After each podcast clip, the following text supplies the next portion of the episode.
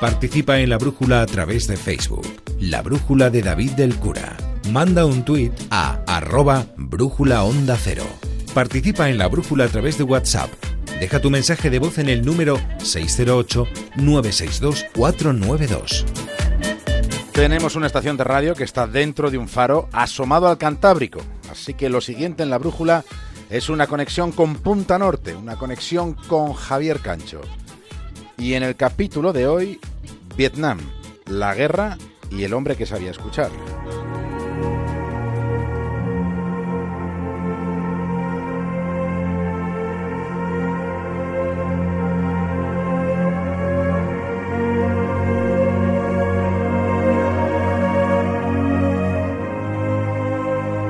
Han pasado 50 años de los movimientos sociales del 68. No fueron revoluciones, se quedaron en revueltas, pero supusieron una ruptura. Es innegable que algo cambió.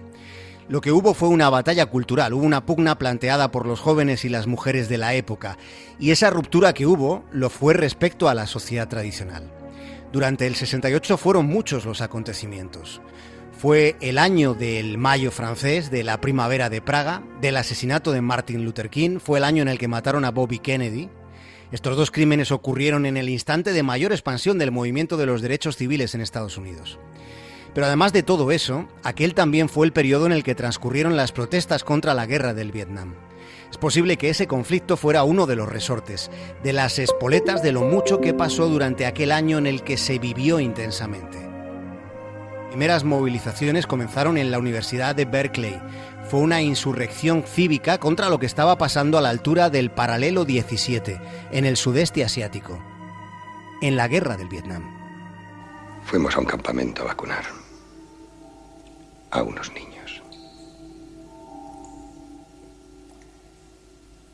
Dejamos el campamento después de vacunarlos a todos contra la polio.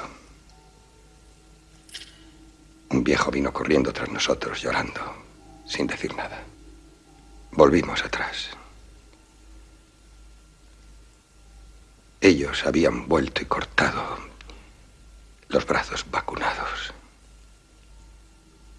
Allí había una enorme pila de pequeños brazos. Y recuerdo también que, que yo, yo lloré como, como un niño.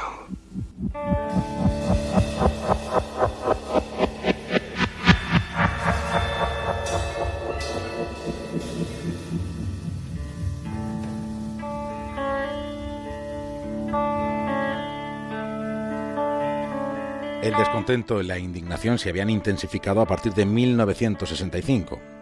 La Casa Blanca, el presidente Lyndon Johnson, había ordenado bombardear Vietnam del Norte. El conflicto se había puesto definitivamente salvaje. El número de víctimas en las filas estadounidenses aumentaba cada día, los costos de la guerra también. Una parte considerable de la opinión pública cuestionaba las justificaciones del gobierno para seguir enredados en una guerra tan lejana. Desde hace 50 años se redactaron algunos de los informes secretos que, que, formaron parte de los llamados papeles del Pentágono sobre los que Spielberg ha construido la película The Post. En aquellos días de furia del 68 todavía no había trascendido el comportamiento inconstitucional de presidentes como el propio Johnson, como Eisenhower o el mismísimo John Fitzgerald Kennedy. A pesar de que no se sabía toda la verdad, la verdad que, que se conocía, la que afectaba a la ciudadanía, provocaba un considerable rechazo. Día tras día se masticaba el descontento. Aquella fue la primera guerra televisada de la historia. Se mataba casi en directo. ¿También mujeres y niños? ¡Algunos! ¿Y cómo has podido matar a mujeres y niños? Fácil. Solo hay que apuntarles un poco mejor. ¡Qué puta es la guerra, eh!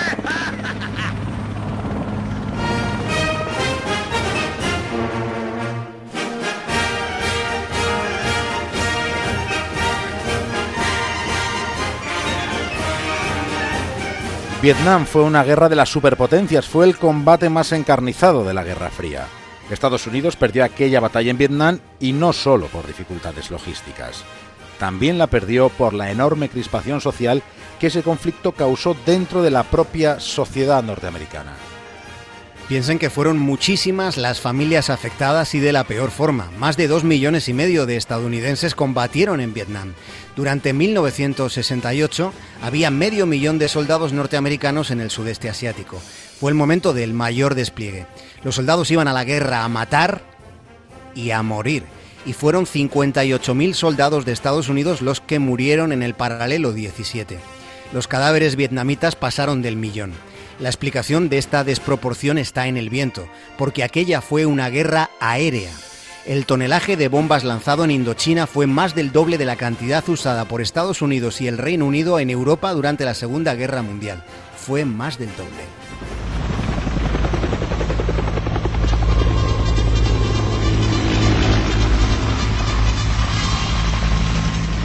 La guerra de Vietnam podría contarse desde diferentes perspectivas.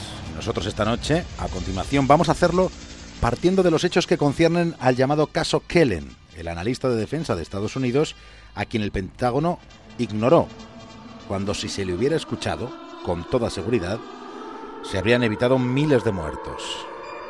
Conrad Kellen tenía la habilidad de escuchar. Es posible que saber escuchar sea uno de los talentos menos valorados. Mr. Kellen sabía escuchar. Era un tipo listo y estaba preparado.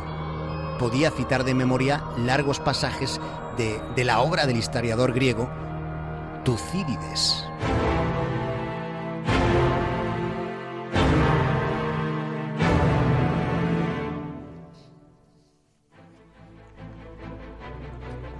El señor Kellen nació en 1913 en una de las grandes familias judías de la vieja Europa.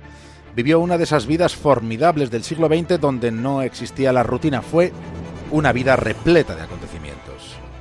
La infancia de Kellen transcurrió cerca del zoológico de Tiergarten en la ciudad de Berlín.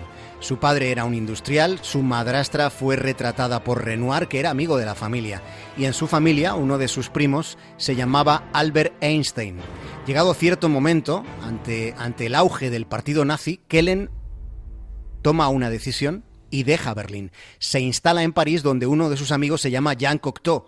No duró mucho tiempo en París porque terminó emigrando al otro lado del Atlántico, aunque antes de partir una mujer le pidió el favor de que llevase con él a Estados Unidos cuadros de su padre. Y su padre era Marc Chagall. Ya en territorio norteamericano trabajó como secretario del escritor Thomas Mann. Ya ven, su vida, más que, más que una montaña mágica, parecía una montaña rusa.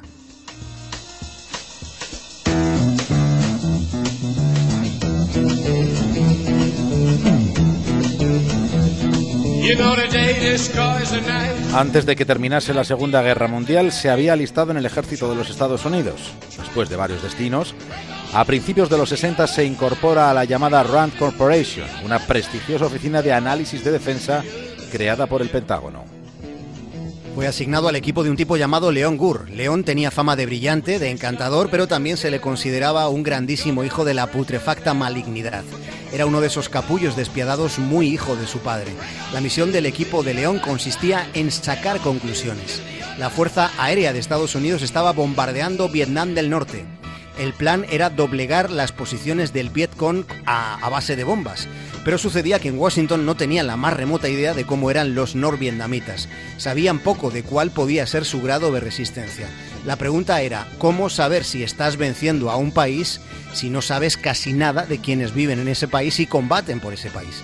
De modo que la misión de Leon Gur y de Conrad Kellen consistía en saber qué pasaba por las cabezas de aquellos norvietnamitas a los que no les habían volado la cabeza con todo lo que estaban soltando los cazabombarderos.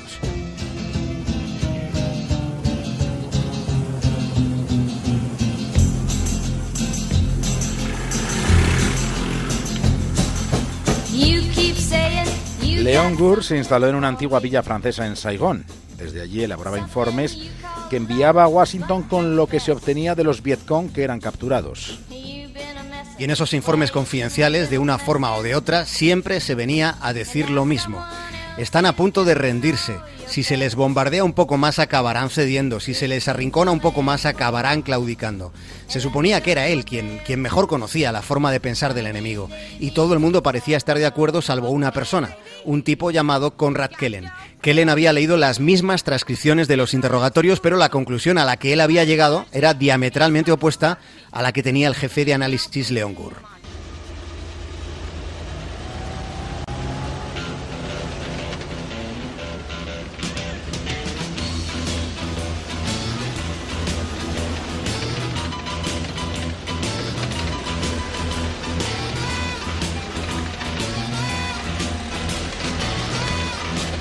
Kellen citaba como ejemplo un interrogatorio a un capitán del Vietcong. A ese capitán norvietnamita le preguntaron si pensaba que el Vietcong podía ganar la guerra. La respuesta fue una taxativa negación. Después le preguntaron si entonces creía que Estados Unidos estaba en condiciones de ganar la guerra. Y su respuesta fue la misma. Dijo que no. Que la segunda respuesta cambiaba sustancialmente el significado de la primera.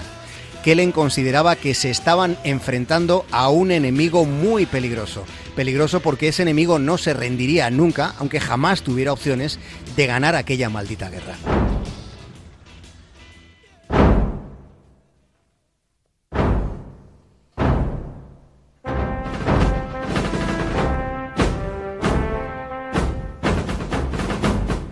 En el fondo, Leon Gur no era capaz de ir más allá de un pensamiento real, pero demasiado básico.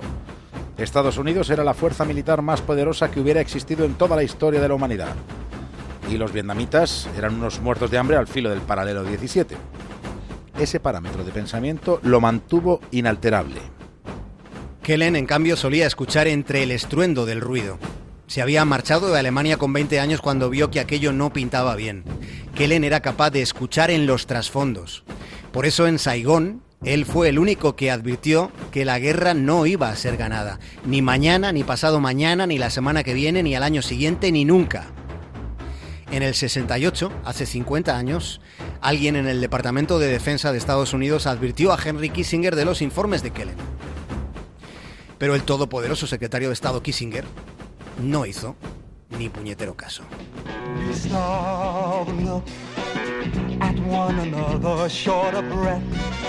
Walking proudly in our winter coats, wearing smells from laboratories, facing a dying nation of moving paper fantasies, listening for the new told lies with supreme visions of lonely tunes. Hasta mañana, Javier. Un abrazo, David.